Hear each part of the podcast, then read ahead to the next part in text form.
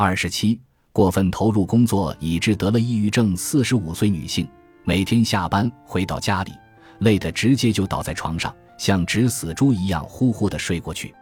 刚才翻看手机，看到有个陌生的未接电话号码，就试着拨回去。请原谅我不客气地说，听筒里传出一阵杂七杂八的声音，感觉很奇怪，好像是电视台或者广播电台什么的地方。我曾经给电视台寄过听众抽选礼品的应征明信片，还以为是抽中了呢。居住在爱媛县的高桥彤女士，化名，四十五岁。接受节目组采访时，她那清脆明快的声音给人留下了深刻的印象。高桥女士现在主要靠一台电脑从事综合事务性工作，和企业签订的是委托外包劳务合同，一年期的，每年续约一次。职业安定所不是还会开办电脑讲座吗？就像职业培训学校里办的那样，我就是从那儿学的。要是电脑不行的话，这份工作就没戏了。可是谁能想到，高桥女士能如此不加掩饰地说起以往的事情？其实经历了漫长的时光，高中一直到大学，高桥女士学的是音乐。她的理想是将来入职本地的广播电台，当一名音乐 DJ。自己制作节目，播放自己喜爱的音乐作品。大学毕业是一九九五年，他至今还记得，对他而言那是个残酷的年份。毕业那年正好阪神大地震，我当时住在大阪丰中市，房子震得嘎吱嘎吱乱响，摇摇晃晃的，家具什么的都飞起来了，吓死我了。那年还有奥姆真理教的沙林毒气事件，反正求职是真的难啊。我原来一心想入职的广播电台，还有其他想去的企业，统统发来回绝通知书。本年度没有录用计划，连面试的机会都没碰上，就接二连三收到这样的不录用通知书。虽然没有进入心仪的广播电台，但是高桥女士毕业后还是立即入职了一家颇具规模的连锁音乐教室，作为一名正式员工开始了工作。然而，高桥女士担任了数个班级的专职音乐讲师，每个班有三十多名孩子，工作不可谓不辛苦，但收入却并不理想，大大低于他所想象的。因为一走出校门就当了音乐老师，到底不是那么轻松的事情，每天要花大量时间备课，基本上空闲时间一点也没有了。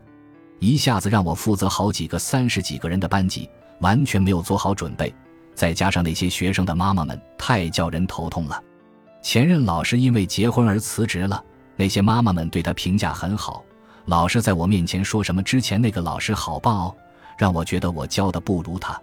不止这样，我上课的那家音乐教室，社保福利之类全都没有，包括国民健康保险和养老保险全都是个人缴的，自己跑到区公所窗口去缴纳。这样下来，我根本存不下钱，做了一年。我实在精疲力竭，只好辞职不干了。仅仅坚持一年，便辞去了工作。之后，高桥女士开始成为职业安定所的常客。但当时，那些拥有事务类专门资格证且一到岗马上就能干活的人，在职业安定所更受欢迎。而高桥女士的特长只有音乐，除此以外别无所长。那段日子对高桥女士来说，简直是天天受煎熬。那时候的职业安定所可不是让人感觉舒适的地方，里面挤满了翘着二郎腿抽烟的大妈大婶。我问里面的职员有什么工作在招人吗？每次回答总是对不起，现在没有企业招人呀。我还试着做了一段时间的短期零工，却发现那些读过商科或者专业课程的人，抱着一大堆财务资料，没多大功夫就做完了，而我完全束手无策，被他们很鄙视的抗议说。就这样子，凭什么和我们拿一样的计时工资？我羞愧的眼泪都掉下来了，差一点都快要疯了。更加雪上加霜的是，企业方面的态度与当年从学校毕业求职时的态度，简直是一百八十度的大转变。距离毕业那会儿已经有两三年了，差不多所有企业又开始招聘和录用新人了，可是却又来了个本年度招聘仅限今年大学毕业的新生，感觉就是。这样的机会我又轮不上了。要命的是，这种状况一直持续到差不多我三十岁左右。像高桥女士这样经历过就业冰河期的人，大多数都有这样一种强烈的感受：似乎自己这代人什么倒霉事情全都碰上了。好不容易政府意识到了问题的严重性，开始推出种种惠民措施的时候，唯独自己这代人被排除在了援助对象之外。这种苦涩的感觉，他们这个世代的人不得不一次又一次的独自品尝。当政府表示说不培育年轻的一代，不给年轻人机会，将来就没有希望的时候，他们口中的年轻人指的是经济复苏时期成长和毕业的那代人。从我们这代人那时候起就说要培育年轻人，可是当政府把这个作为推动经济继续向好的一项实事真正做的时候，我们却已经不再年轻了。开始说要给年轻人机会的时候，我才三十岁，可真正轮到给年轻人机会的时候，我都已经三十八了，差的也太远了。包括求职还有恋爱、婚姻什么的，说老实话，我也希望享受到一点惠民措施的好处，可是这些全都等到经济复苏世代毕业求职的时候才推出，我们什么都没得到，就看着年龄一点点往上涨，现在是拼了命才勉强能够上年轻人的水准，所幸。拥有音乐教师资格证的高桥女士得以以特聘教师的身份入职某学校，获得了一份教职。然而，她的主要工作内容并不是教授她所擅长的音乐，而是辅导那些因家庭环境复杂而不愿意上学的孩子们，为他们做心理疏导。学校方面根本也不在乎我能做些什么工作，只是略微了解到一些关于逃课不愿意上学的孩子的心理问题的知识。觉得不如安排个老师给他们做些什么，就安排我负责去跟这些孩子打交道。可其实我根本不会做这方面工作呀。学校所在地区的人际关系相当复杂，甚至这些孩子当中有的还是黑社会成员的子女。我本来以为跟他们好好沟通，尽量对他们多些理解，总可以让他们敞开心扉，抱着这样的想法开始工作。结果还是像教授音乐课一样，毫无成就。真是叫人身心疲惫呀！最终，高桥女士不得不辞掉了学校特聘教师的工作，长期不能如愿以偿从事一份自己喜欢的工作，已经让她渐渐患上了抑郁症。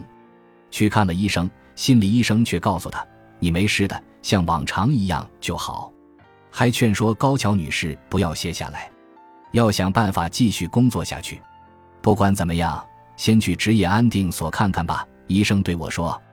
到了职业安定所，发现几年过去，跟以前完全不一样了。里面又宽敞又亮堂，工作人员也特别亲切。一个人可以享有十五次到二十次选择机会，而且还可以一对一地个别咨询。我说我不想学习家庭看护一类的技能，一方面父母亲还没有到需要人照料的年纪，另一方面自己也实在兴趣不大。工作人员听了跟我说，和家庭看护比起来。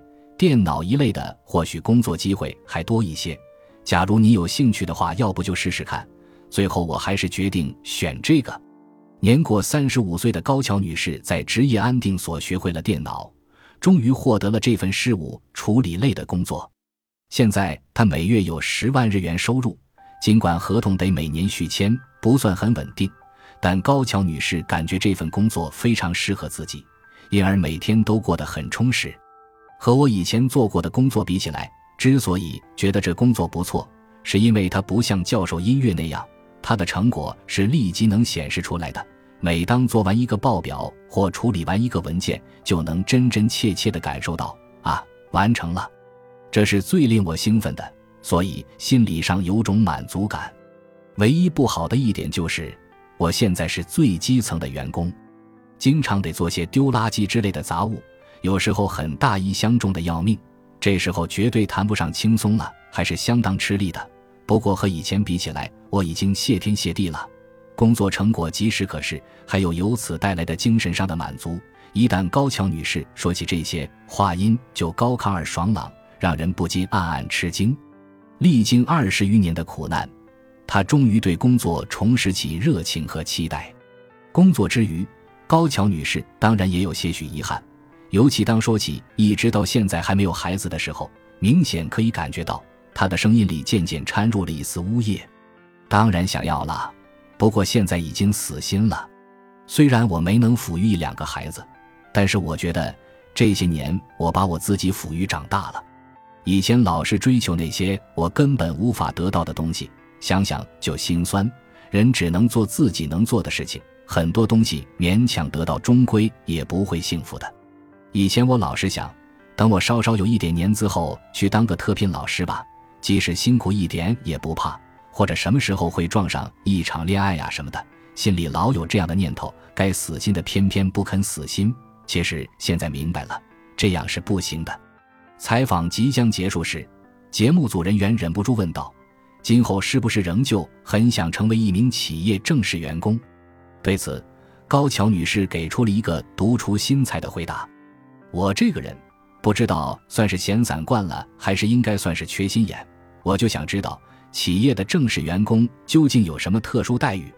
电视里不是有一档节目叫《质子酱开对喽》，由一个五岁的小女孩质子向嘉宾抛出各色各样朴素但是犀利又好笑的问题吗？我倒很期待质子酱在节目中问一句：正式员工到底有什么不一样？真的，连这些最最基本的我还没有弄明白，所以我很希望有人能够像学校老师一样来教一教我。反正。不去职业安定所的话，我是弄不明白了。只希望质子酱能告诉我说，是不是正式员工退休金差别大了去了？感谢您的收听，本集已经播讲完毕。喜欢请订阅专辑，关注主播主页，更多精彩内容等着你。